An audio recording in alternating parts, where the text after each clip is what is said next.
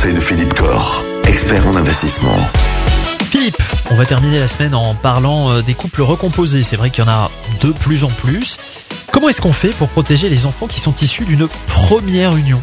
C'est un sujet que je voulais évoquer, Michael, parce qu'effectivement, aujourd'hui, de plus en plus, on a des, des familles recomposées avec des enfants d'un premier lit.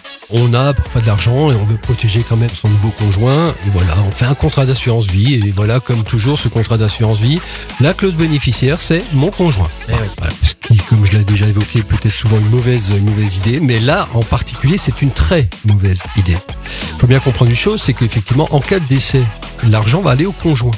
Au second décès, donc au décès du conjoint, l'argent va revenir aux enfants du conjoint et pas ses propres enfants. Donc dans le cas d'une famille recomposée, si j'ai des enfants, si ma nouvelle compagne a des enfants, eh bien effectivement, si elle est bénéficiaire du contrat d'assurance vie en cas de décès pour effectivement la protéger financièrement, eh bien cet argent va échapper complètement à ma propre famille, à mes propres enfants.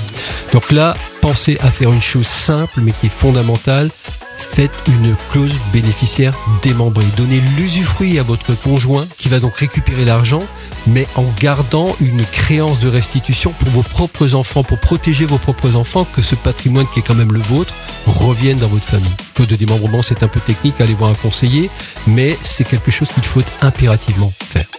Bon ben voilà, quand vous signez votre euh, assurance vie, ne vous trompez pas, en sachant qu'on peut toujours modifier les clauses de l'assurance. Et qu'on peut toujours modifier une clause de bénéficiaire, absolument, en fonction de l'évolution des choses. Bon, effectivement, un couple peut ne pas durer, enfin voilà, tout est possible dans la vie, mais c'est quelque chose de très euh, évolutif, donc oui, absolument. Eh bien merci pour tous ces bons conseils, ces bons conseils et d'autres bons conseils à écouter et à réécouter sur le site de la radio ainsi que sur toutes les plateformes de podcast.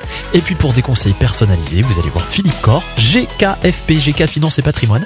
C'est à Mulhouse ou sur internet gkfp.fr. Merci Philippe, bon week-end. Bon week-end, Michael. Retrouvez l'ensemble des conseils de DKL sur notre site internet et l'ensemble des plateformes de podcast.